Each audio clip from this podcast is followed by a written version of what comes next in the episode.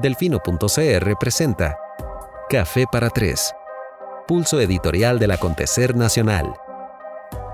Muy buenas noches a todos. Gracias por acompañarnos una vez más en una edición de Café para Tres. Hoy es jueves, ya les doy la fecha exacta que estoy un poco desamparado. Jueves 21 de mayo del año 2020 nos acompaña la doctora Catalina Camacho Alvarado. Eh, a quien tenemos el gusto de, eh, de, presentarles esta noche. ¿Qué está sonando, Alejandro? Producción, me suenan cosas, ya no me suenan cosas, perfecto. Em, en esta edición, perdón, doctora. Buenas noches. ah, bueno, ya, ya pasamos a escucharla, ya pasamos a escucharla para que se presente formalmente. La doctora eh, nos hace el gran favor de aceptar una invitación que hace rato estábamos tratando de, de girar por razones comprensibles, personas que han estado enfermas de COVID-19 han encontrado pues difícil referirse al tema. Estoy seguro que para la doctora esta noche lo será. Sin embargo, ella ha querido compartir su experiencia eh, con todas nosotros, con todos nosotros, eh, cosa que por supuesto le agradecemos mucho, como también agradecemos, como todas eh, los jueves a las 8 de la noche, Coca-Cola con café por permitirnos tener este espacio. Como saben, nos han patrocinado desde hace varios meses atrás. Hemos tenido aquí a la ministra eh, de Educación, a la doctora Eugenia Corrales, al doctor Cristian Müller. Hemos tratado de entrarle con todo este tema de COVID desde distintos ángulos. El jueves que viene, si el Señor así lo permite, eh, hablaremos con personeros del Ministerio de Trabajo. En fin, queremos ser de utilidad para ustedes. El programa de hoy, pensamos, esperamos, será muy especial eh, y muy particular. Y de nuevo, muchas gracias, este, doctora. Muy buenas noches, bienvenida. Y quizás de entrada, de una vez, nos cuenta un poco este, quién es usted, cuál es su formación, a qué se dedica para que la gente pueda empezar a conocerla y ya luego pues pasamos a conversar un poquito de, toda la experiencia que tuvo. Ok, bueno, muy, buenas noches a todos. Gracias a todos y todas, gracias por invitarme. Eh, yo espero compartir mi historia desde un punto personal y la comparto sobre todo, pues sí, sí, sí me da un poquito de vergüenza, la verdad, y un poquito de nervios, pero creo que tal vez haya algo de utilidad, eh, de experiencia, compartir las cosas buenas y las no tan buenas y, que sea información útil, básicamente. Espero que todos estén muy bien en casa, de verdad, espero que todos estén en casa para que no tengan que pasar por ahora por, por donde asustan como tanto ponen. Eh, bueno, yo soy médico general, yo trabajo en medicina privada.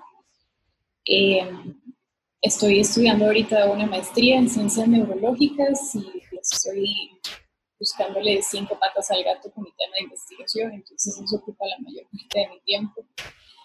Y em, me gusta todo lo que tiene que ver con neurología, pero en realidad todo lo que tenga que ver con investigación y lógicamente el coronavirus viene aquí a iluminarnos con nuestro desconocimiento y pues, es muy interesante como médico, que uno siempre tiene que estar estudiando, ir tratando de abarcar lo que se puede de lo nuevo que va saliendo y experimentarlo al mismo tiempo. Porque son como sentimientos encontrados, uno lo lee en la literatura y lo va sintiendo. Entonces es muy interesante y sí, quiero compartir eso. Gracias, doctora. Sin duda eso es, parte de lo que nos llamó la atención de, su caso desde un inicio eh, y parte de lo que también agradecemos la noche de hoy, que vamos a tener, ¿verdad? como usted lo ha dicho, su experiencia personal como, como una paciente más, hoy día recuperada, pero también con ese valor agregado de vivirlo, este, digamos, desde el otro lado también. Y, bueno, eso evidentemente la habrá llevado a, a, toda una serie de conclusiones que podríamos este, ir abordando Quiero que se sienta en lo más cómoda a lo largo del relato. Básicamente esto va a ser una especie de, crónica con alguna que otra consultita en el camino. Así que, como en toda buena crónica, pues eh, arranquemos por el inicio, salvo que fuera una película de Nolan, chiste malísimo. si quiere, pasamos a hablar de la enfermedad y, y de las dudas que tienen todas aquellas personas que no se han enfermado o no conocen a nadie que se haya enfermado. Afortunadamente los números en Costa Rica siguen siendo muy bajos todavía, entonces todos estamos como en un lugar de desconocimiento, además entrando como en una pequeña zona de confort que cada vez se siente un poquito más, ¿verdad? Como que se va alejando la noción de peligro.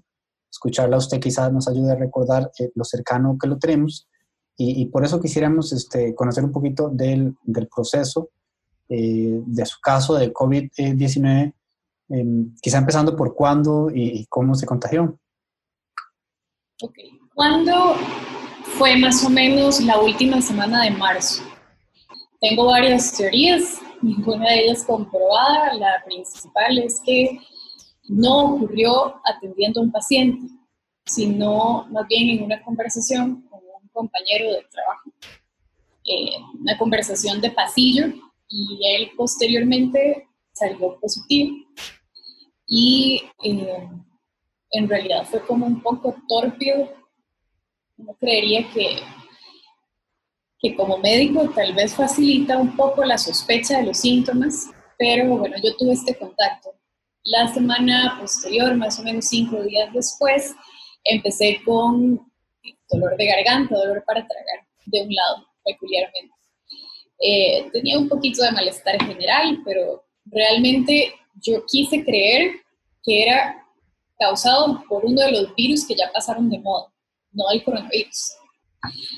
Yo estaba en aislamiento porque mi novio tuvo contacto con un, paciente positivo, entonces él ya tenía una orden sanitaria y afortunadamente cuando yo empecé con los síntomas ya estaba trabajando en casa, estaba haciendo consulta por telemedicina.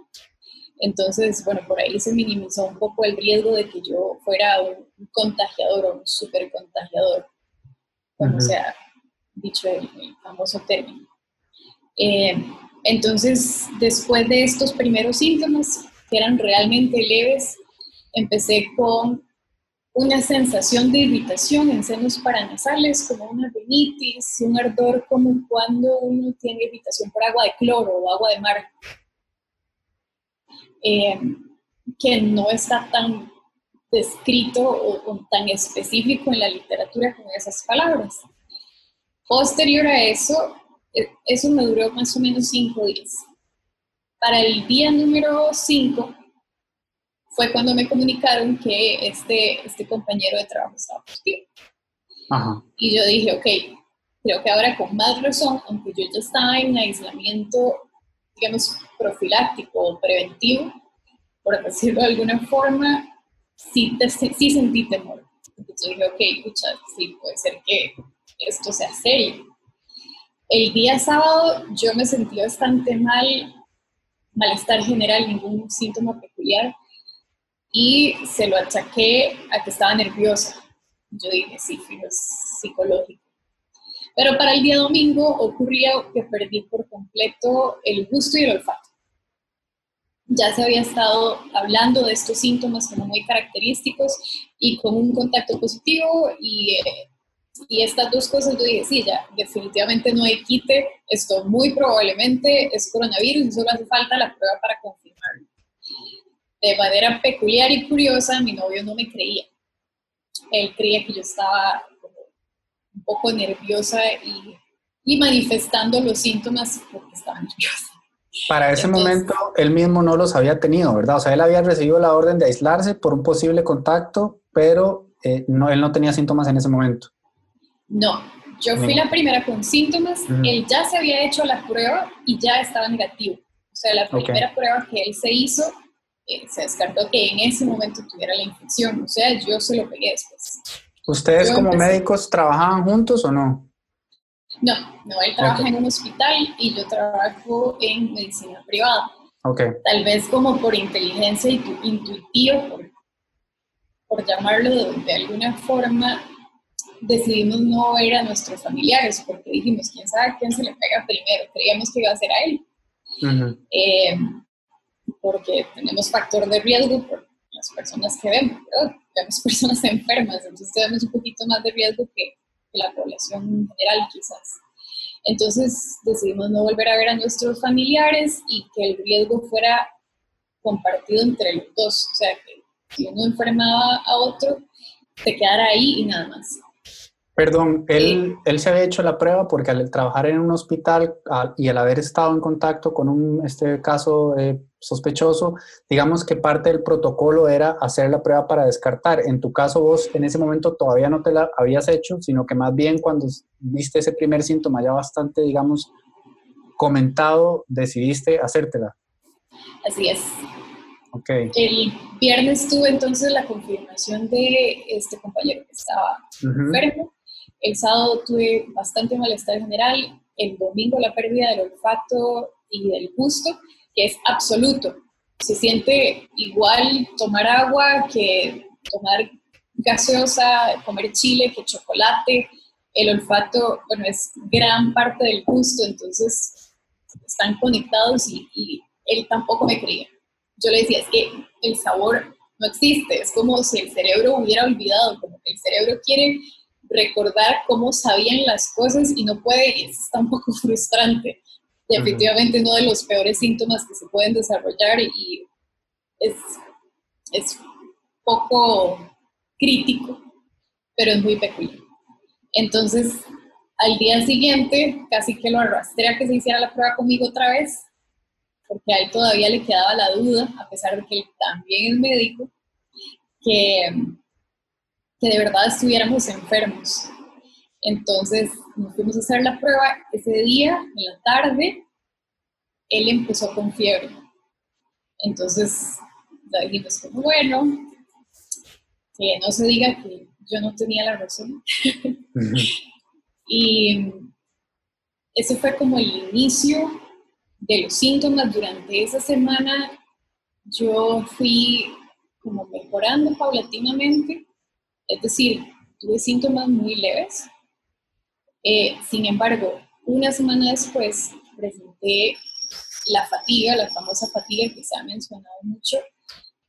Yo siempre estoy cansada, pero esa fatiga es como si uno hubiera corrido una maratón y se cansa con solo levantarse a comer.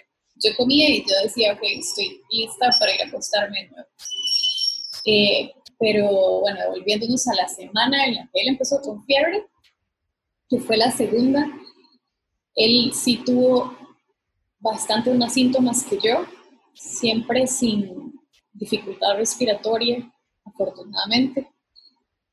Sí tuvo bastante fiebre, como un poco difícil de, manejar con, medicamentos antipiréticos, medicamentos como acetaminofén y estaba realmente fatigado, le dolía caminar, le dolía hasta estar acostado.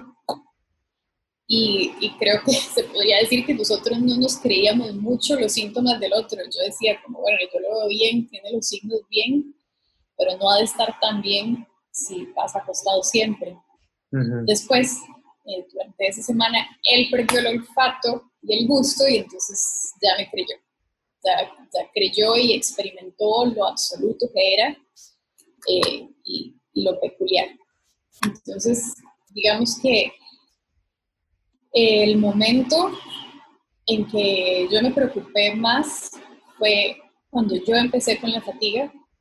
Como, decía antes, yo nunca me había sentido así. Eh, y estaba realmente preocupada porque uno pierde objetividad como médico cuando cuando alguien que está, cuando alguien que uno ama está enfermo o uno mismo. Uno no sabe si está maximizando o minimizando los síntomas realmente.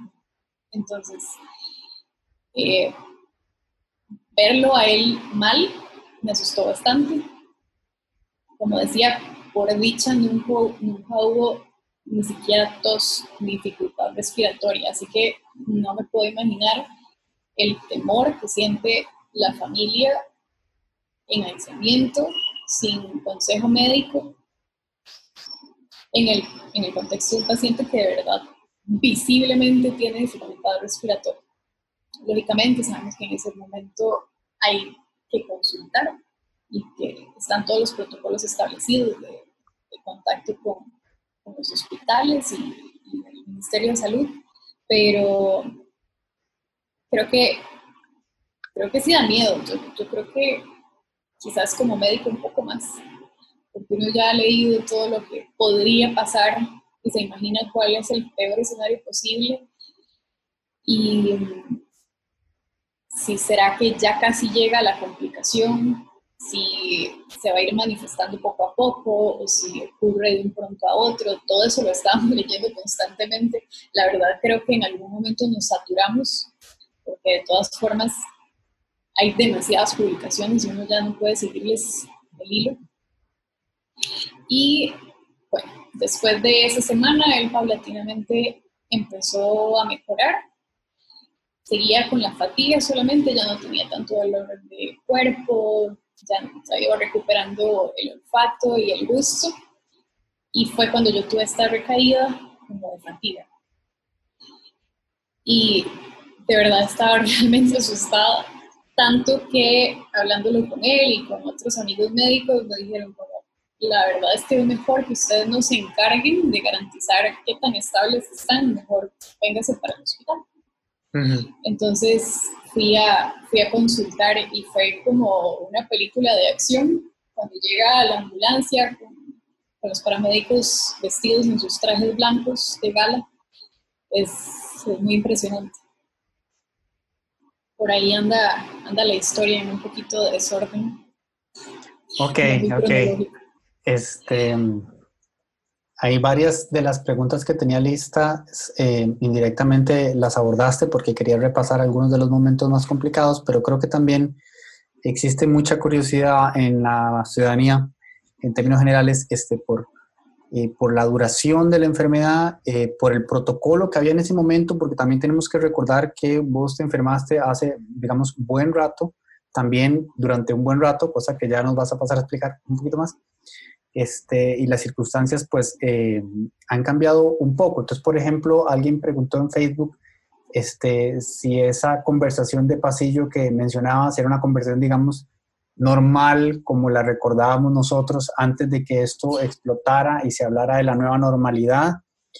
Em, y también este, estas, estas paralelas, no necesariamente relacionadas con esta, pero la podemos abordar de una vez, si ustedes dos que ya salieron de eso y que vos lo mencionaste como pasar por donde asustan, si se sienten ahora este, más tranquilos o es una preocupación que todavía este, tienen vigente, incluso que a estas alturas todavía no se tiene completa certeza de qué tan inmune queda uno o no. Entonces yo sé que son dos preguntas muy distintas, pero quizá entremos con la primera, un poco el recuerdo del momento en el que vos pensás que puede haber sido el contacto que generó el contagio el momento histórico en el que estaba el país y el desarrollo de la pandemia, si todavía ahí estábamos un poco como empezando nada más a aprender las alertas.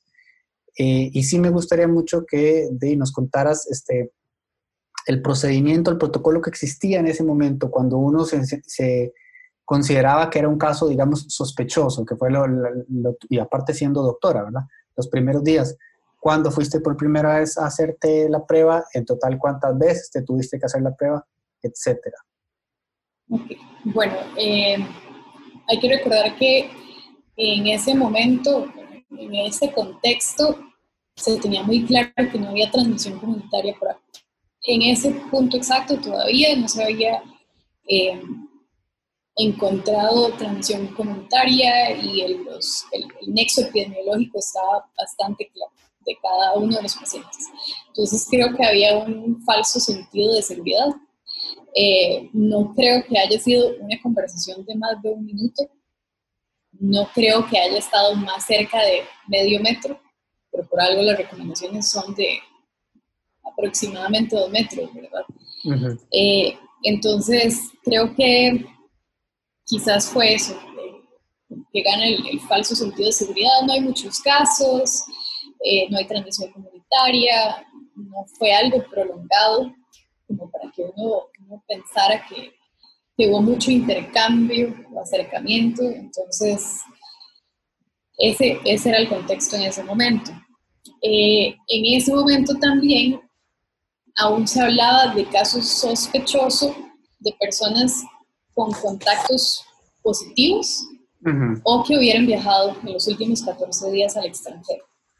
Entonces, aún con más razón, esa persona con la que yo hablaba no era una persona sospechosa y por tanto eh, yo lo empecé a hacer cuando empecé con síntomas y digamos que lo confirmé por mi parte cuando él salió positivo. Entonces, eh, el protocolo en ese momento, nosotros, como probablemente lo ha hecho la mayor parte de, la población, llamamos al número de asistencia, nos indicaron cómo proceder, nos, nos hicieron todo el interrogatorio. Se prestaba tal vez para confusión el hecho de que él ya se había hecho pruebas, entonces se creía que podía ser que él me lo hubiera pegado a mí y simplemente él no había manifestado síntomas todavía. Entonces, bueno, al final volvimos los dos a hacernos la prueba. Nos hicieron una prueba. En ese momento la prueba yo la sentí más gentil que el resto de pruebas que, nos hicieron.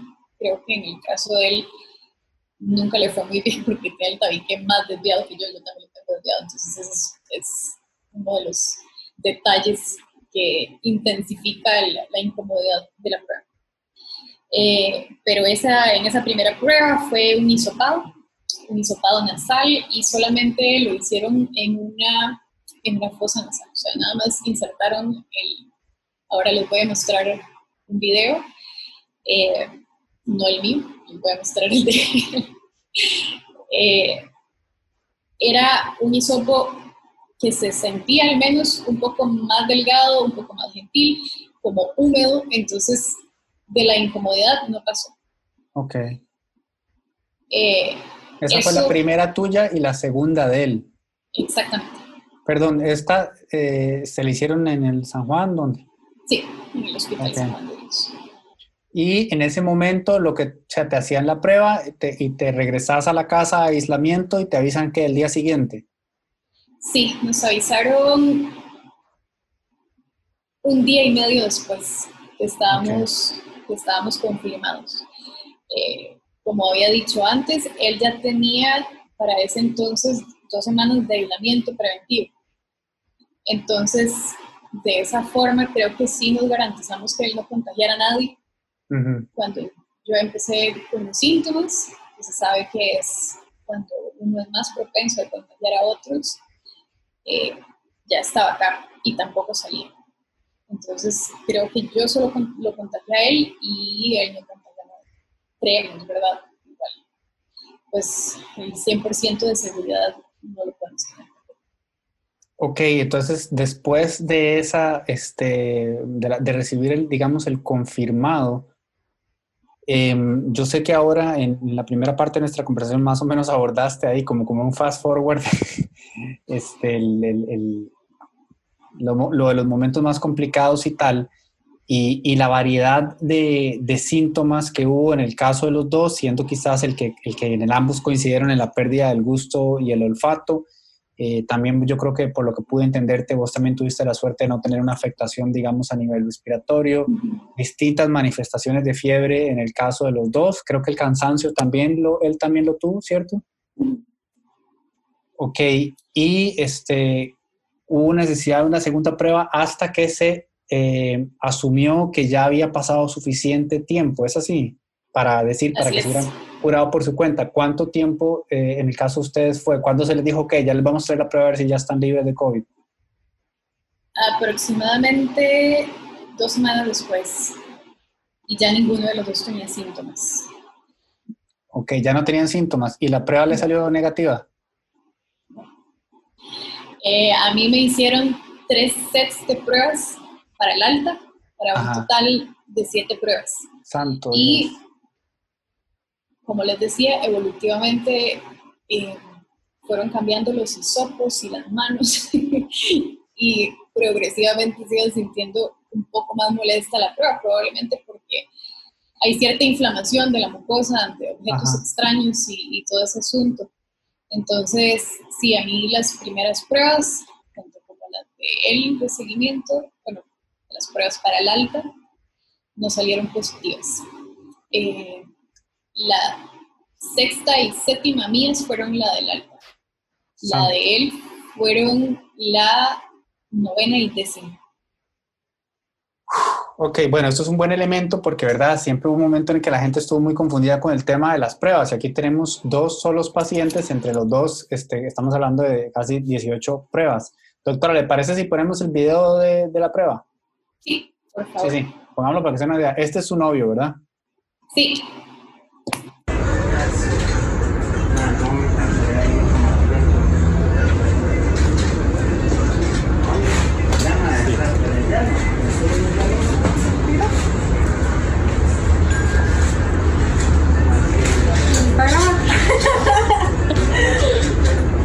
Posteridad. El video del último hisopado, doctora. Está en sus manos. La última, porque no ha sido la única. doctora. Yo no lo he hecho llorar. Listo, ya.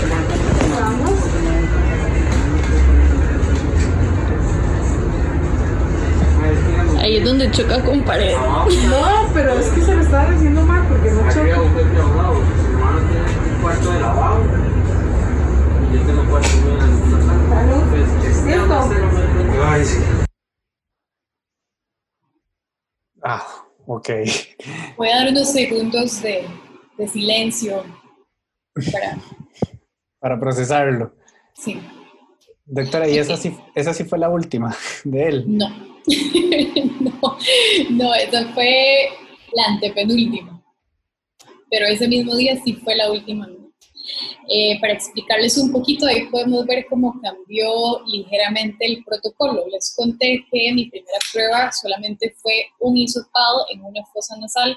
Para este entonces ya habían recomendaciones más amplias y se estimaba que era mejor hacer el hisopado en ambas fosas nasales Para obtener mayor cantidad de muestra y que fuera más sencillo. Entonces, eh, era más interesante mostrar el de él porque efectivamente era bastante más incómodo porque tenía el tabique más desviado que yo. Eh, pero no es una prueba que uno considere terrible. A ver, dentro de todos las- los tipos de muestras que se pueden obtener a nivel médico, esta es relativamente sencilla, no es tan invasiva y lo podría, la podríamos catalogar sobre todo como incómoda. Eh, y puede ser un poco dolorosa, sobre todo cuando uno ya lleva cierto acumulado de muestras, pero es tal cual como la vieron. Eh, esa doctora eh, tenía una mano espectacular, nosotros queríamos que siempre nos tocara con ella porque usualmente eh, e- era bastante gentil y la verdad es que le agradecemos mucho. Ella sí fue la mano de mis pruebas negativas y también de las de él. Entonces, eh, e- ese video pues está como en el medio. Hay algunos un poquito más dificultosos, tanto los pacientes como, como las narices y las pruebas en general, la, la mano quien, quien la toma. Eh, Ujú. Ese está como en el medio, era, era incómoda, hay otras más rápidas quizás, eh, menos complicadas, pero, pero creo que es un buen ejemplo para que tengan al- alguna idea. Yo se los pasé a varios amigos y creo que no hay mucha, a ver, hay mucha información, pero no se tiene tan clara la imagen de cómo es el procedimiento. Entonces, por eso quería enseñarles el, el video. Gracias, doctora. Este, sí, creo que es oportuno que todos nos demos una idea, eh, más tomando en cuenta que, bueno, por un lado lo que usted dice, que no es tan terrible, ciertamente es incómoda, y, pero de todas maneras nadie quiere estar en esa posición y, y de pronto lo mejor es definitivamente tomar todas las precauciones del caso, este, no confiarse de más y tal, pero bueno, ya vamos a llegar a eso. Es que acaba de entrar una pregunta que me parece muy bonita y que nos permite también entrar un poco en esto de que, bueno, es evidente, yo estuve conversando con usted a lo largo de, eh, de la enfermedad y, y se podía evidenciar, digamos, el, el cambio de, de humor con el paso del tiempo, sobre todo, digamos, usted como, como médica que es, eh, tiene una noción bastante clara de cuánto se supone que tiene que durar la enfermedad, ya cuando se superó el, el, el, plazo eh, más o menos este, estimado y, la situación no cambiaba, eso tiene que llevar un peso emocional Eh, y acá nos, justo nos preguntan, después de ser paciente eh, y no médico, ¿cómo vivió la parte emocional? ¿Podría usted decir que ser médico hizo que su conocimiento acerca de esta patología la preocupara más que a un ciudadano que desconoce la seriedad de la enfermedad? Eh, entonces, sí, quisiera, quisiera saber si en efecto su conocimiento le hizo preocuparse más y además cómo sobrellevó la parte emocional particularmente tomando en cuenta esto que ya nos comentó, ¿verdad? Que, que la, primer, la expectativa de ir a hacerse la prueba para que te digan que ya estás libre de y resulta que no y todavía van a quedar otras tantas más, tiene que llevar algún peso este, emocional y si lo tiene bien, nos gusta, me gustaría muchísimo que pudiera compartir con nosotros un poquito de esa parte. Claro, ok, bueno, desde, desde el punto de vista emocional, creo que una palabra bastante certera para todo lo que uno pasa es cansado. Es muy cansado, hay mucha incertidumbre, mucha duda. Yo creo que sí y no, para, como respuesta a, la pregunta, sí ayuda en algunas ocasiones ser médico para, para no tener miedo, pero en otras no para explicarlo un poquito mejor. Cuando nosotros nos sentíamos mal, nos tomábamos los signos y estábamos bien de la presión, estábamos oxigenando bien, la frecuencia cardíaca estaba bien, nosotros decíamos, ok, todo, todo impresiona estar bien, pero también conocíamos todas las cosas que podían salir, todas las complicaciones que podían llegar a existir y sobre todo le teníamos a la famosa tormenta citoquínica, que se describe que por lo general es, bueno, este trastorno inflamatorio puede ocurrir en, algunos casos severos, llega a ocurrir más o menos al día 10. Esto no es algo rígido, ¿verdad? Y para todas las personas y para todos los casos es absolutamente distinto. No quiere decir que ese día hay que tenerlo más, sino que eh, en digamos, promedio, las veces que se ha descrito, ronda el día 10. Entonces, eh, nos tranquilizábamos al tomarnos los síntomas, los signos, perdón, pero a veces nos daba más miedo pensando en que nos podíamos complicar y que, digamos, qué pasaba si él se me complicaba a mí aquí, yo no tenía nada, o viceversa. O sea, aquí no tenemos oxígeno, más que podíamos hacernos quizás si ya estábamos muy mal, era como maniobras de reanimación y todas esas son las cosas que yo creo que nos, nos pasaban por la cabeza a los dos. Entonces, creo que sí, sí hay bastante temor. En mi caso, yo creo que tal vez si yo hubiera estado sola y no pensando en alguien que quiero, tal vez no hubiera tenido tanto miedo. Pero bueno, es, es subjetivo también. La compañía hace toda la diferencia para la recuperación. Y más o menos se recuperaron eh, al, mismo, al mismo tiempo también, o sea, fue casi que un proceso acompañado todo el, lapso. Hubo como una semana de diferencia. Santo eh, Dios. Eh, realmente yo empecé una semana antes con síntomas, más o menos seis días antes que él. Los síntomas pues tuvieron una evolución similar, pero como decía, como una semana de diferencia. Y para mis últimas pruebas eh, del alta, que ya estaban negativas, tardamos una semana más para que las de él estuvieran negativas y por tanto yo tuve que guardar aislamiento igual que él, aunque ya tuviera mis pruebas negativas. ¿Y aislamiento en torno a él también? Sí, esa, esa es la recomendación.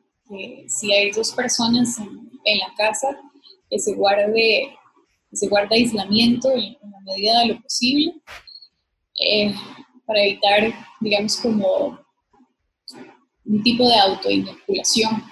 Y yo le hubiera, volviera a pasar el virus a él o a mí, pero, pero bueno, todo es nuevo en cuanto al coronavirus, entonces las medidas preventivas no necesariamente están completamente estudiadas para coronavirus. Es, es lo que sabemos que funciona en el contexto de otras enfermedades. Entonces, realmente nosotros muy decididamente no nos pusimos a inventar, a pesar de que leyéramos cosas de abordajes distintos en distintos países, yo creo que acá teníamos la suficiente academia y líderes y, personas con amplio conocimiento en, en, virus, en epidemiología, en salud pública, entonces siempre seguimos las instrucciones al pie de la letra y por tanto también guardamos aislamiento como nos indicaron. Eh, ya hacia al, al, final del programa vamos a hablar un poquito de, de, los criterios de estas autoridades en torno a los tratamientos que se han este, aceptado. Eh, y una pregunta que, que, ya le conté que le mandaron, ahí la vamos a ver. Este, en total, doctora, entonces, ¿cuántos días estuvieron ustedes enfermos? Nosotros hicimos un diario y fueron más o menos 21 días. Tamaño rato. Eh, sí. Pero como les digo, para todos es distinto y hay que tomar en cuenta que para nosotros fue más o menos como un mes y una semana, tomando en cuenta Claro. eh, Ajá. como la, el desfase entre la enfermedad de él y la mía. Y, sí, y, el, y el- incluso el aislamiento que él ya había iniciado y todo, o sea, entre, la, entre las medidas de prevención previas eh, des- y después, por supuesto, durante y posterior, eh, definitivamente puedo entender por qué será una experiencia que, que nunca en su vida van a olvidar, más allá de que, por supuesto, todos estamos inmersos en esto que nunca en nuestra vida olvidaremos. En el caso particular de ustedes, ni hablar. Doctor, me gustaría preguntarle, porque me parece muy simbólico, muy representativo y muy importante que usted acaba de aludir a que, bueno, más allá de que ustedes dos este, tengan la peculiaridad de ambos ser este, especialistas en medicina médicos, eh, tenían la certeza y sabiendo, por supuesto, que todavía esto está en investigación, que hay mucho que no se sabe, pero tenían la certeza de que la gente que está preparada en el país para tomar las decisiones que hay que tomar y dar las recomendaciones que hay que dar, eh, es lo suficientemente buena como para que se le, se le escuche. Este, bueno, usted eso también lo sabe de primera mano, está, está codo con codo con ellas y con ellos.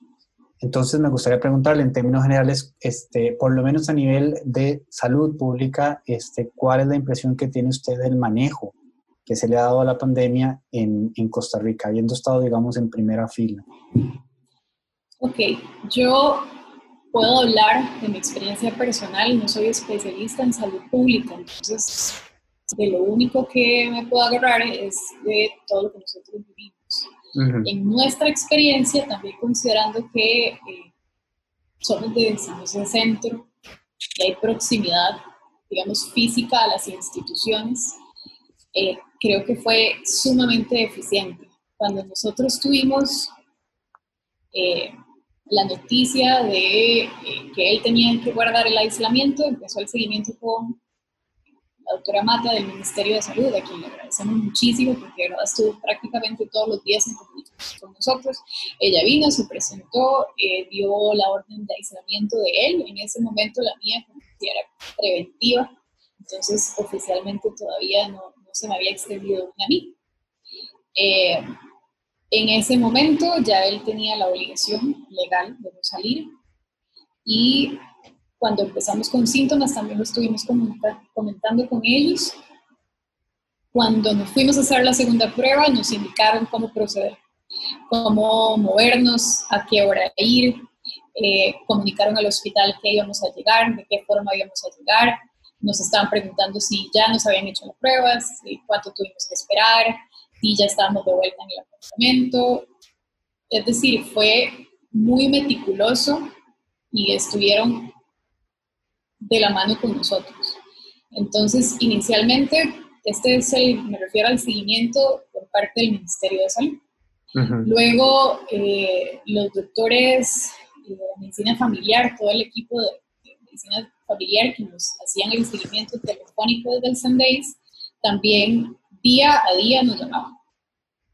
Eh, casi siempre a la misma hora, nos preguntaban por la evolución de los síntomas, por el estado de las pruebas, eh, por señales de alarma, nos recordaban que a cuáles números podíamos llamar, que si necesitábamos atención médica, pues entonces lo coordinábamos directamente con ellos eh, y se coordinaba prácticamente en colaboración inmediata o interinstitucional entre, entre la Caja, el Ministerio de Salud, se llamaba el 911.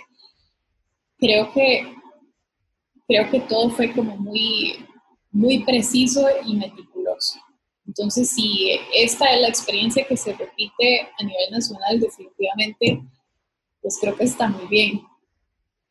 El, el día que yo me presenté al hospital, llamamos al 911, el, el doctor de estaba enterado que iba a ir, la doctora del Ministerio de Salud igualmente, les comunicaron al Servicio de Emergencias del San Juan de Dios y realmente creo que, creo que en ese caso pues sí me sentía muy mal, pero afortunadamente no fue ninguna complicación real, tal vez de o cuantificable o que se pudiera objetivizar de dificultad respiratoria, de saturación, no, no hubo nada evidente, entonces volví ese mismo día para la casa. Eh, se encargaron de igual forma de mi regreso con los paramédicos, que también eh, recuerdo como con mucho cariño ese día cuando me fueron cuando me fueron a recoger y me trajeron, era un trayecto relativamente corto, un kilómetro, mucho, y, y fueron sumamente amables los, los paramédicos, incluso dando palabras de aliento. Yo venía con la mascarilla y un suétercillo y una bufanda, entonces yo creo que ni me veían la cara y creían que tenía como 15 años probablemente. Decían como, no, chiquilla, tranquila, no se preocupe, usted se ve muy bien, fijo, va a salir de esto. Entonces, creo que no solamente había un manejo muy estratégico por parte de las autoridades, sino que también nos topamos con un manejo muy humano le digo, es mi experiencia, no sé si esto se puede traducir a todas las áreas del país, pero, pero sí, no solamente sentimos que estuvimos de la mano con especialistas durante todo el proceso, sino que desde el punto de vista humano fue muy gratificante. Es, es lindísimo ver que bueno, no es, no es un secreto que se habla muy mal de los médicos en algunas ocasiones y fue, fue muy lindo ver cómo, cómo, nos atendían ya con familiaridad cuando llegábamos a la clínica, sobre todo eh, todo el equipo médico, los enfermeros, el, el, guarda ya nos saludaba, ya, ya nos hacían bromas de clientes frecuentes, como de, ay, ustedes aquí otra vez, no se van a curar. Entonces, creo que en mi experiencia eso es lo más rescatable, que fue, me parece, estratégico, todo muy coherente y organizado y humano. Precisamente te iba a preguntar por, por ese momento, porque lo aludiste en, el inicio de nuestra conversación como uno de los más complicados durante este, la enfermedad. Eh, algo te llevó a vos este, como, como doctora a, solicitar asistencia al punto de que, digamos, fue necesario el tema de la ambulancia y que decía recién que era como una experiencia como de ciencia ficción que llegaban los paramédicos como con toda la parafernalia y la ambulancia aislada y todo. Y qué lindo que a pesar de esas este, circunstancias eh, no se perdiera ese tema humano al cual acabas este, de aludir.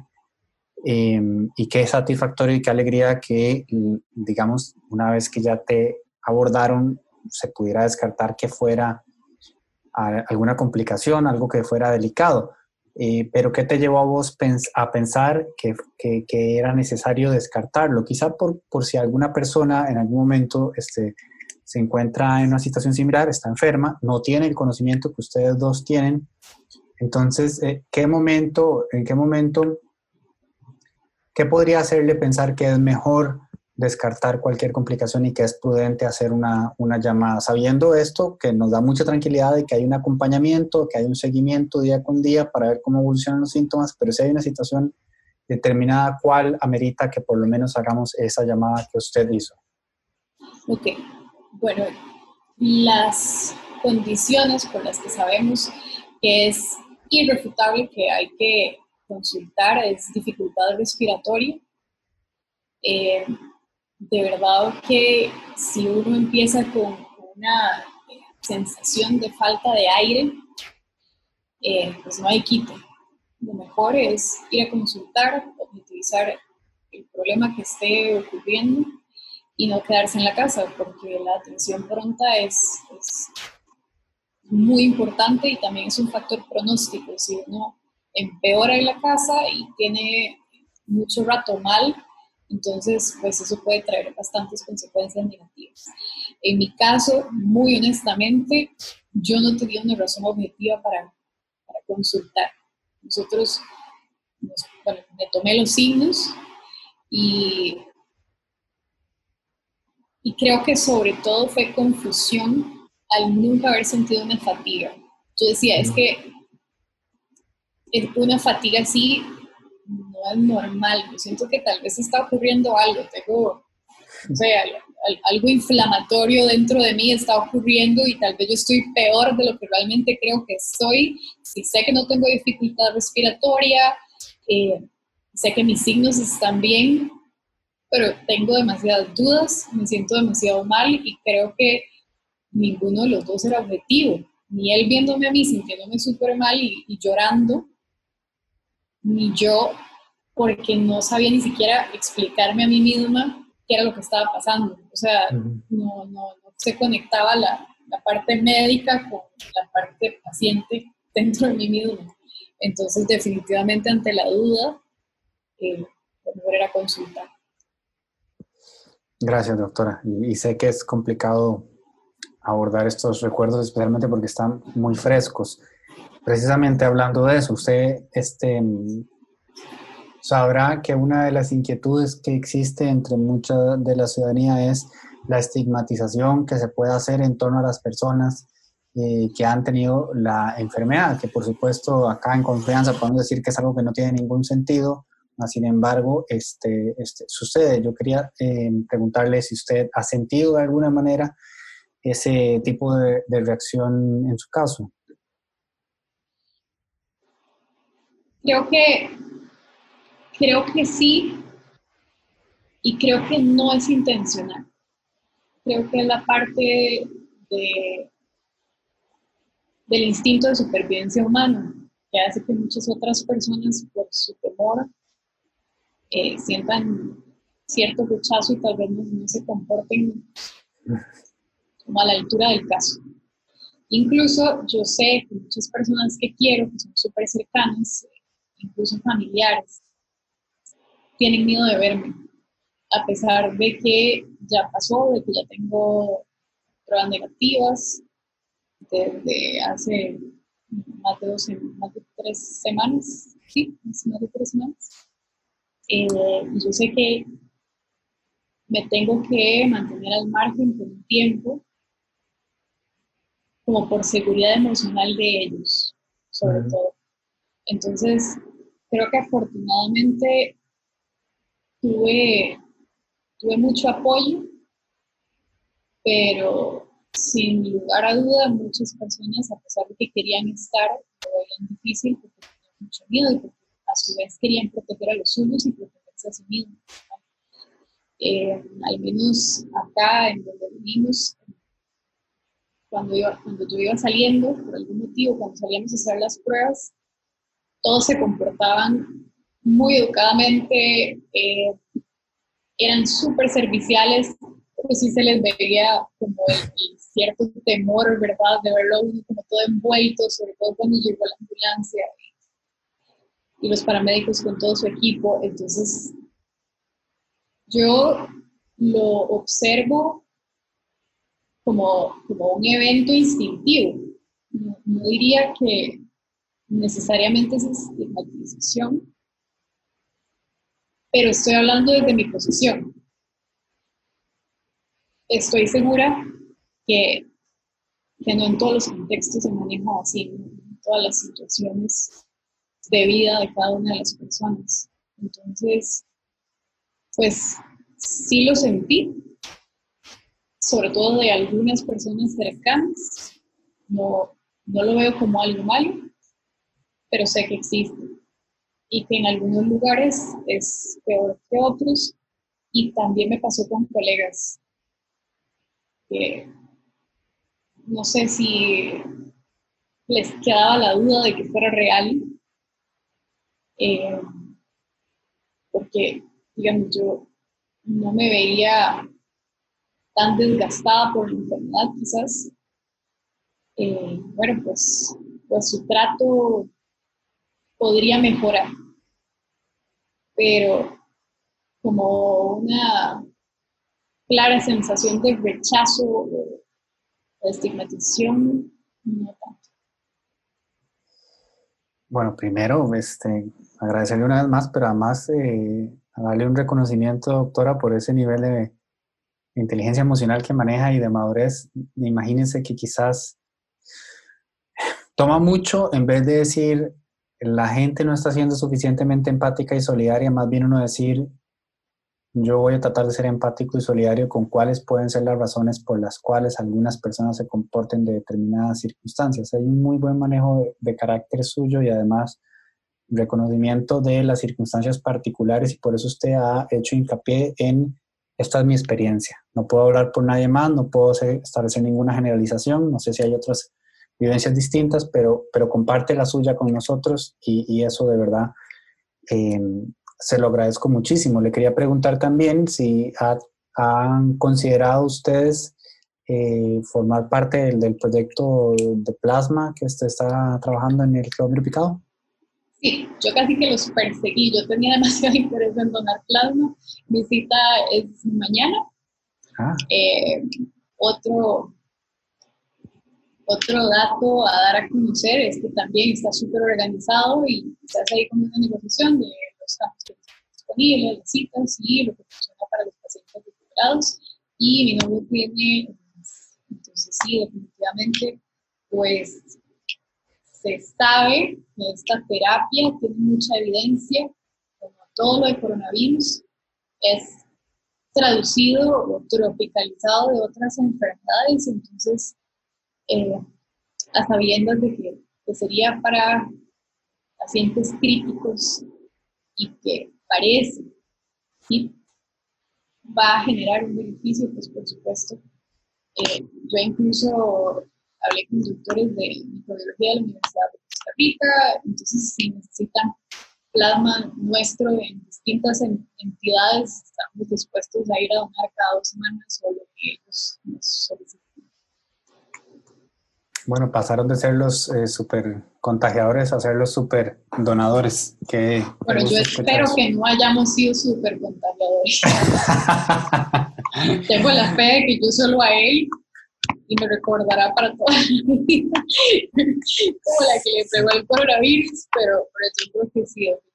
Más allá de cualquier cosa que pueda pasar, se, se, recordarán el uno al otro toda la vida. Sí, eh, sí hay algo que, que, me gustaría comentar.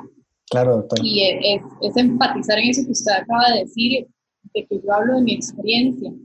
Y yo sé que mi experiencia es desde una posición privilegiada en varios sentidos. Eh, tuvimos una red de apoyo increíble. Eh, nuestras familias venían a dejarnos comida, nuestros amigos nos preguntaban si necesitábamos compras de algo, eh, nos mandaban eh, postres, queques, helados. Fue un periodo de engorde, definitivamente. Pero de verdad tenemos muy claro y estamos muy agradecidos porque, porque sabemos que esta no es, no es la regla, no, no es la situación que presentan todas las personas. Nosotros estábamos incapacitados, de igual forma estábamos recibiendo un salario. Eh, como le digo, teníamos a todas las instituciones realmente cerca. Probablemente también teníamos un cierto privilegio que ante la duda de cualquier cosa podíamos llamar a cualquiera de nuestros amigos médicos o especialistas en lo que fuera que tuviéramos la duda. Entonces, creo que creo que este periodo, al menos para mí, es como de un renacer de gratitud, porque ojalá todas las personas tuvieran una experiencia de enfermedad leve y de un grupo de apoyo de esta forma y, y poder contar la historia así, porque sabemos que la religión, no es para todo el mundo igual. Se adelantó un poco a la, a la pregunta que tenía. eh, es la conclusión antes de tiempo. Eh, No, no, no, es que era eso, sí, por supuesto, que, porque, a ver, no estamos jugando a, a los lugares comunes ni mucho menos, pero es inevitable, y usted lo acaba de señalar, que una experiencia de este tipo, un impacto va a tener sobre uno. Eh, yo creo que es evidente con escucharla, que es una experiencia que todavía está a flor de piel, que incluso una persona con la preparación que usted tiene, eh, no está por encima de sentir este, ¿verdad? angustia, preocupación, este, nervios, de sentir golpeada su salud mental también. Eh, y sobre todo, como acaba de explicarlo, de, de, aprender. Y qué bonito que lo que se aprenda esté tan directamente ligado, como usted lo acaba de ilustrar muy bien, a la gratitud, ¿verdad? Un ejercicio de, gratitud, de aprecio por lo que se tiene, de reconocimiento de las circunstancias que hayan podido favorecer un mejor este, transitar por, por, un episodio como este. Y de nuevo, de corazón, le quiero agradecer por tener este, el coraje, la valentía y el acto de amor de compartir con todas las personas que hoy están viéndolo en vivo y que lo verán más adelante y que lo escucharán este, más adelante. Me quedan dos consultas. Este cierre bonito ya lo hicimos, esto era lo último, ¿eh? pero ya lo, ya lo adelantamos. Como que no conté nada de manera ordenada, para no pero, pero, la costumbre. Pero que, eso, pero qué maravilla, todo, todo orgánico, como se vino, porque estas dos son un poco más este, eh, técnicas. Este cierre emotivo lindo, este, vamos, vamos a, a editarlo y lo ponemos después, mentira. No, no, este, son dos muy, muy puntuales y ya justo casi estamos completando la hora. Pues una, por supuesto, eh, que nos comparta sus recomendaciones para la ciudadanía eh, y como doctora y como ex paciente en de COVID en, el, en, el, en este momento particular en el que estamos, ¿verdad? tomando en cuenta ¿verdad? muchas tensiones sociales, este, mucho, mucho cansancio también, una relativa normalización de la no normalidad este, que también se está este, generando. Me interesaría mucho conocer eso, sus recomendaciones puntuales para la ciudadanía.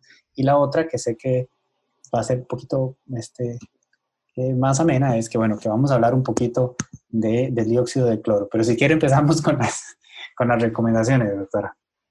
Okay. Bueno, yo creo que definitivamente por una cuestión de orden y porque hay personas más preparadas que nosotros, hay que hacer caso a las autoridades.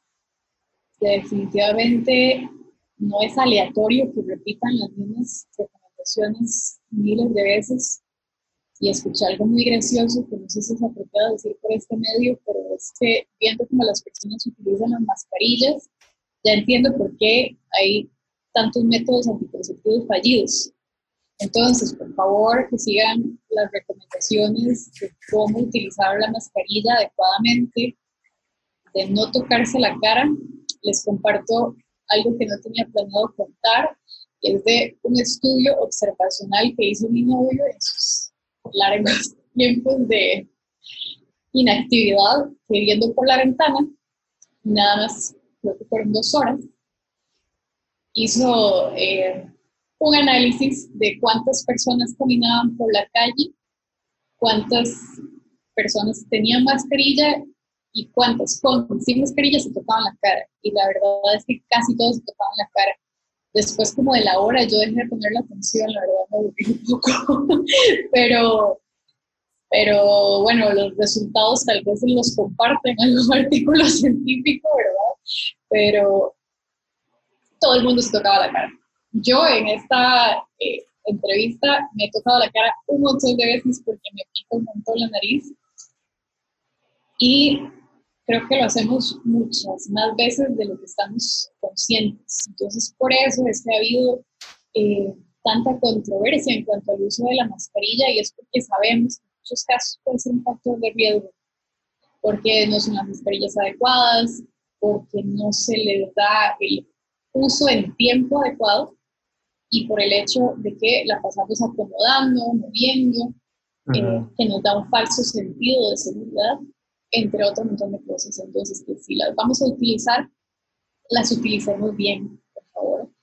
Eh, definitivamente y con conocimiento de causa les digo que hay que guardar el distanciamiento necesario. Tal vez si yo hubiera eh, guardado dos metros de distancia en el momento de creo que me contagié, no estaría contando esta historia hoy.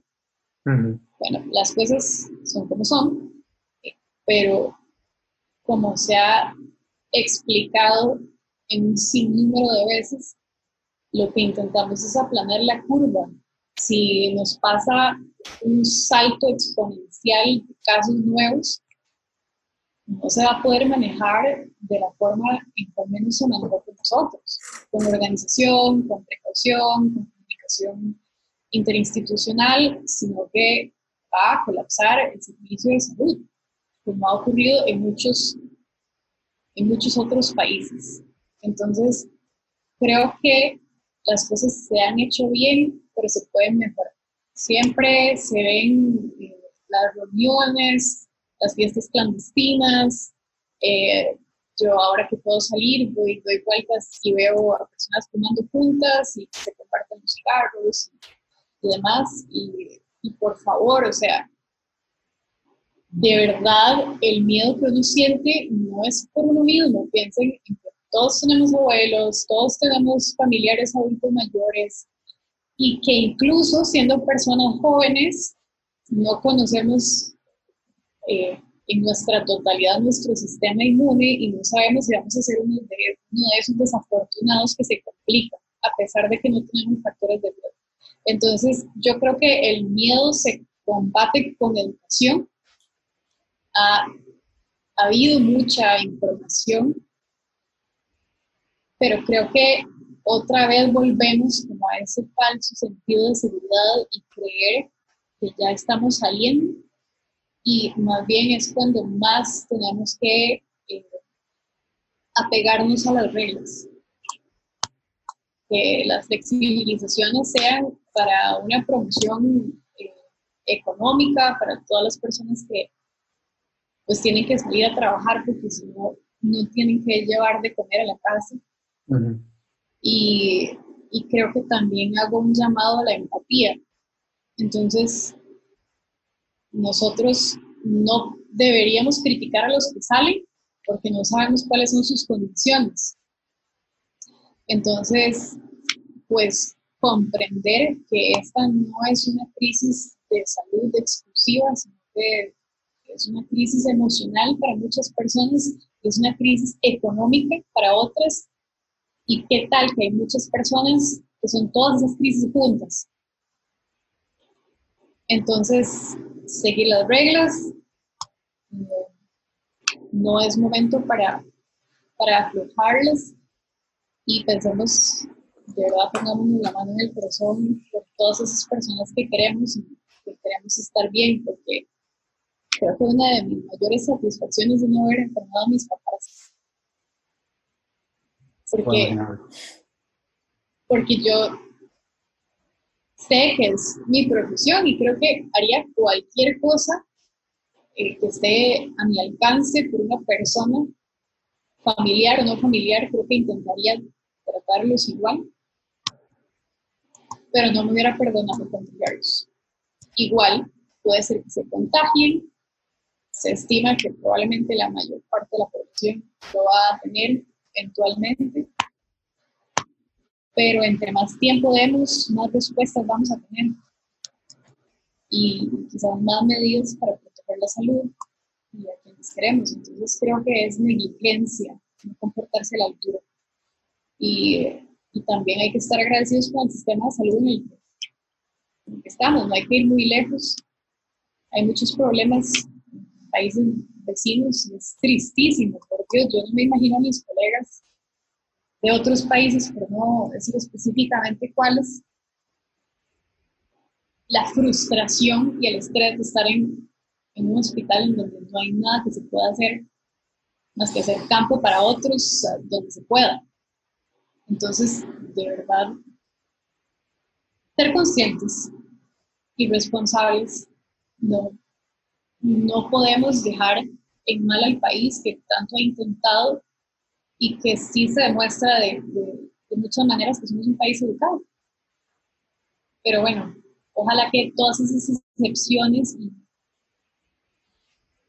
y criaturas que hacen que no parezca que somos tan civilizados quieran ponerse la camiseta también.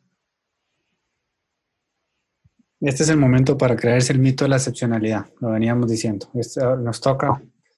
Y con palabras este, más dulces, serenas, empáticas y asertivas eh, que las suyas, imposible. Gracias, doctora. Qué reflexión este, tan oportuna y, creo que mucha gente aprecia eh, que lo haya hecho con tanta este, paciencia y meticulosidad para, este, para poder pintar la foto grande de por qué estamos haciendo lo que estamos haciendo y por qué es importante que lo sigamos haciendo sin dejar de tomar en cuenta, por supuesto, lo muy presente que tenemos como nación, muchas necesidades muy diversas eh, que están sacudiendo a distintos sectores de la población en medio de, un episodio como este.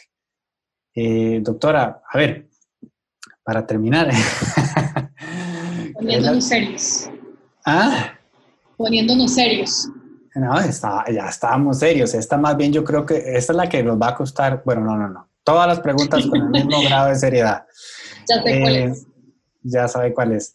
Es que si no se la hago, eh, de no, eh, eh, no le puedo explicar el spam que voy a tener mañana. Vea, yo le mando un saludo cariñoso, honesto y sincero a don José Gabriel Sánchez. Él se toma el trabajo de enviarme cuánta cosa sale que él piensa que em, contradice de alguna manera lo que muchas personas les gusta pensar que es una especie de discurso oficial que se nos eh, mete a la ciudadanía eh, por embudo. Usted sabe, doctora, si ha tenido la oportunidad alguna vez de leerme, espero que sí, que a mí me encanta cuestionar el discurso oficial, eh, soy fanático de la rendición de cuentas, y trato de incentivar a la ciudadanía a ejercer el control político, pero siempre procuro que sea desde un lugar de respeto, de racionalidad este, y digamos con algunas bases este, sólidas. Yo no voy a entrar a hablar de esta materia, no es la mía, sé que tampoco es la suya, así que en algún momento eh, yo voy a volver a invitar a doña, a doña Eugenia Corrales, que sé que se va a dar gusto hablando de este tema, pero de todas maneras, el don José Gabriel específicamente me dijo, yo lo voy a presentar a él como un ciudadano costarricense que está muy preocupado porque considera que Costa Rica no se está dando suficiente importancia al dióxido de cloro como cura de la COVID-19. Y él en particular me escribió cuando se enteró que usted venía, quiero saber qué opina Catalina Camacho de los 100 curados de COVID en Ecuador según certificados médicos con dióxido de cloro conocido como MS. Después él dice que no se vale rebatirlo de plano sin citar pruebas de laboratorio en investigaciones. Eh, es, lo quiero saber por qué no se hacen pruebas siendo un método que tiene el precio de un Big Mac. Esto, por cierto, no es publicidad, es lo que dice el correo. El índice de Big Mac. ¿Cómo se relaciona al índice de Big Mac? Quizás. Como lo dice el sexólogo Javier Ortiz en Cubaces Tiernos de Rolando Araya e Iris Zamora esta semana? Hacemos eh, la aclaración. Cubaces Tiernos es el programa Rolando Araya e Iris Zamora que se transmite por 89.1, me parece que es la emisora. Este, y donde inicialmente se habló del famoso este, dióxido de cloro, eh, del cual también el señor Javier Ortiz, este, que hace digamos, conocido por la mayoría de la población como, como sexólogo, que fue muy, muy, muy mediático en los noventas, pues ha venido hablando también desde hace unas semanas y ha habido todo un conflicto en torno a la posición de don Rolando, de don Javier, de Double Check, qué sé yo, y don José Gabriel, entonces ahora nos pasaba esta información de los supuestos 100 curados en Ecuador. Yo sé que usted lo que nos puede compartir es una opinión a título personal, eh, pero ya que el propio José Gabriel nos hizo llegar la pregunta específicamente para usted y que usted tiene la amabilidad de abordarla desde su reflexión, eh, pues le abro el espacio para que nos comparta su criterio. Doctora, muy agradecido, por supuesto. bueno, primero, muchas gracias a don José Gabriel por la pregunta.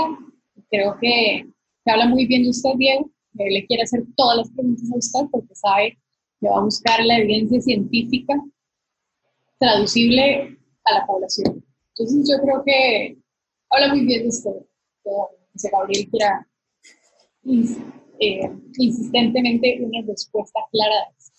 Bueno, yo no soy química, les puedo hablar que eh, en este momento estamos en una situación extraordinaria y por tanto en muchos países los médicos se han visto obligados a tomar medidas extraordinarias que no necesariamente están basados, basadas en fundamentos científicos.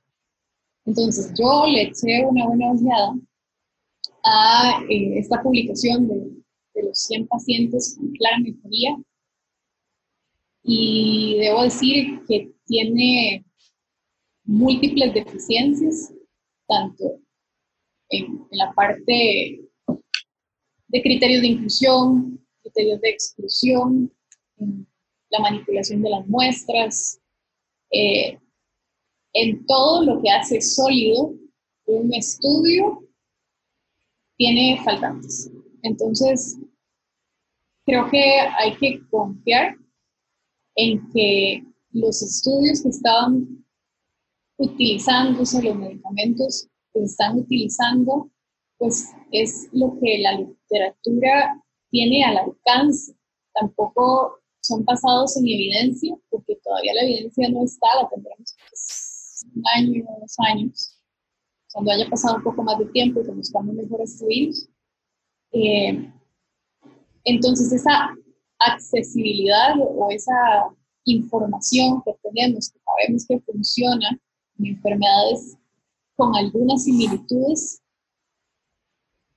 con sustento eh, en la literatura son las que intentamos utilizar y estoy segura que toda esa información la han leído nuestros expertos a nivel nacional. ¿Qué pasa? Que no tiene ninguna validez realmente cuando uno intenta desmenuzar ese, ese artículo.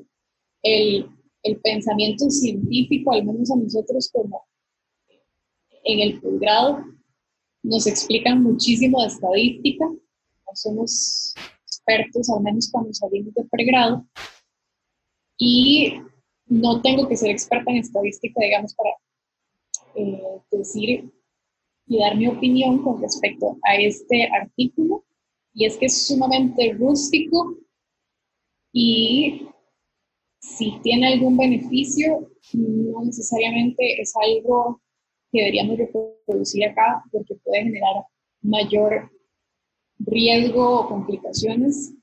Y, por ejemplo, en un país, esta es información un poquito vieja, entonces no tengo muy, muy frescos los datos, pero hubo una oleada de información de que, de que el alcohol como tal, bueno, ha pasado en muchos países, pero hubo al menos 50 intoxicaciones por alcohol adulterado porque salió la milagrosa cura que al parecer era el alcohol.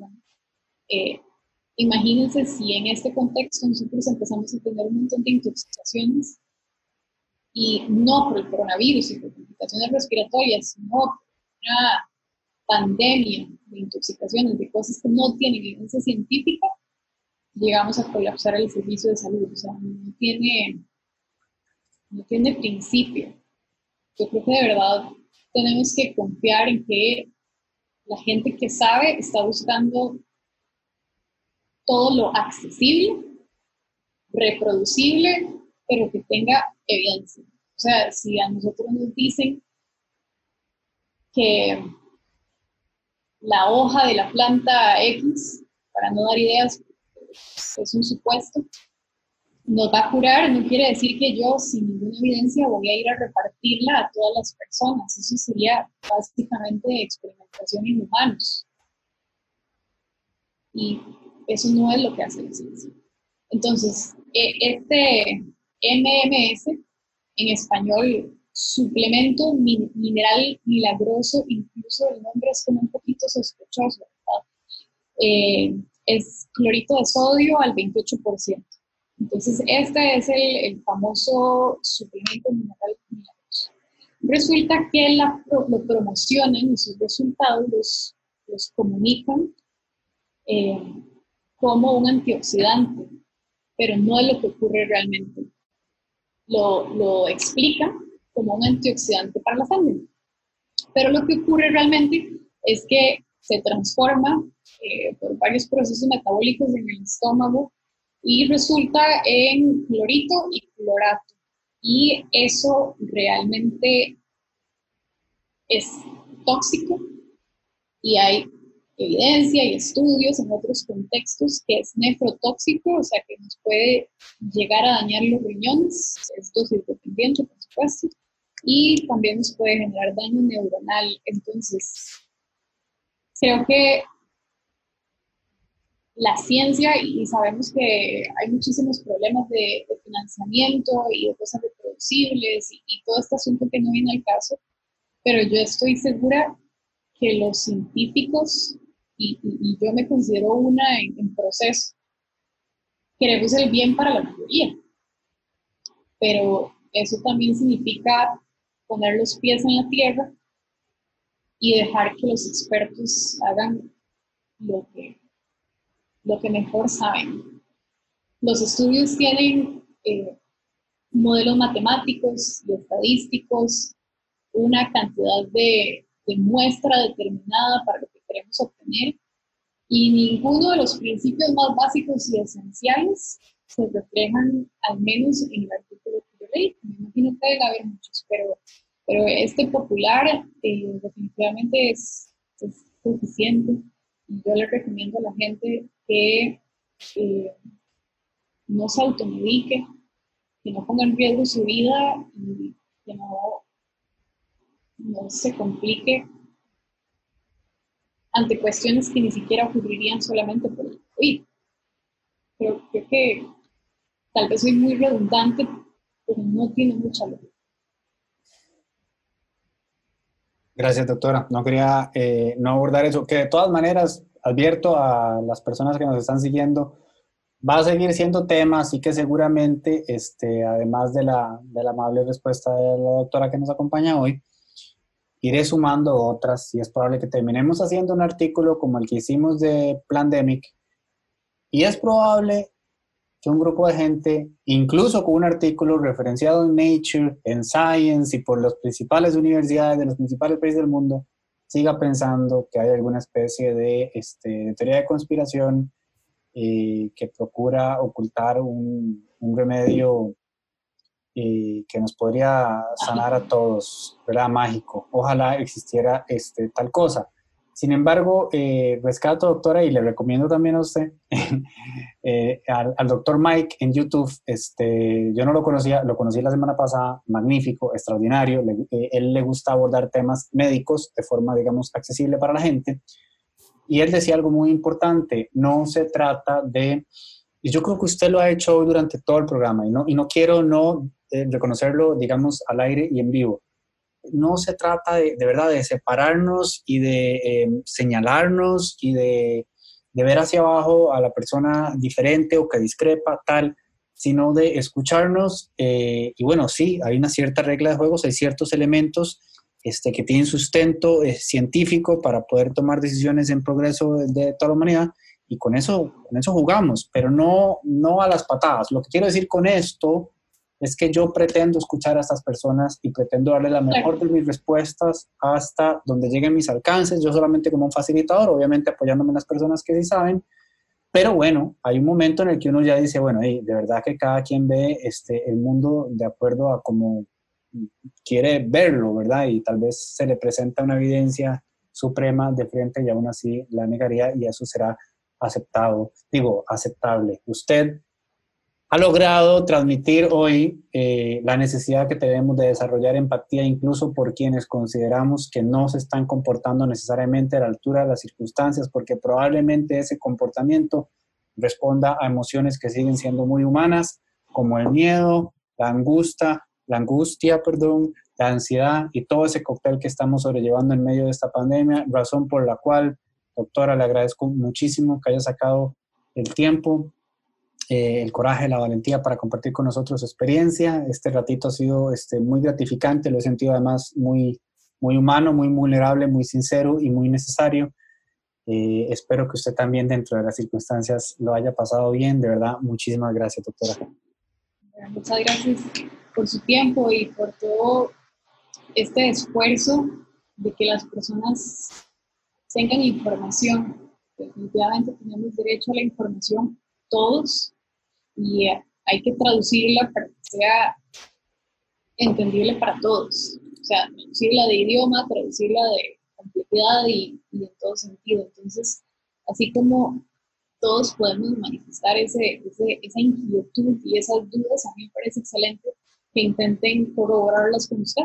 Creo que le van a dar bastante trabajo porque sale absolutamente de todo, basado en ocurrencia y cosas milagrosas, pero, pero creo que también habla muy bien de Costa Rica, que quieren cerciorarse Sí, sí, de exacto, las fuentes de, de esa información, solo les recomiendo que usen fuentes oficiales y que cuestionen todo lo que leen, porque incluso artículos científicos con muy buen sustento, igual uno los tiene que, que dudar Siempre. y, y- y- y estudiar su, su validez. Entonces, que no se dejen de engañar, que se informen muy bien, que no hagan nada que, puede, que pueda perjudicar más su salud y que llenen todos esos espacios de miedo, ojalá con información y apoyo de gente que se sabe.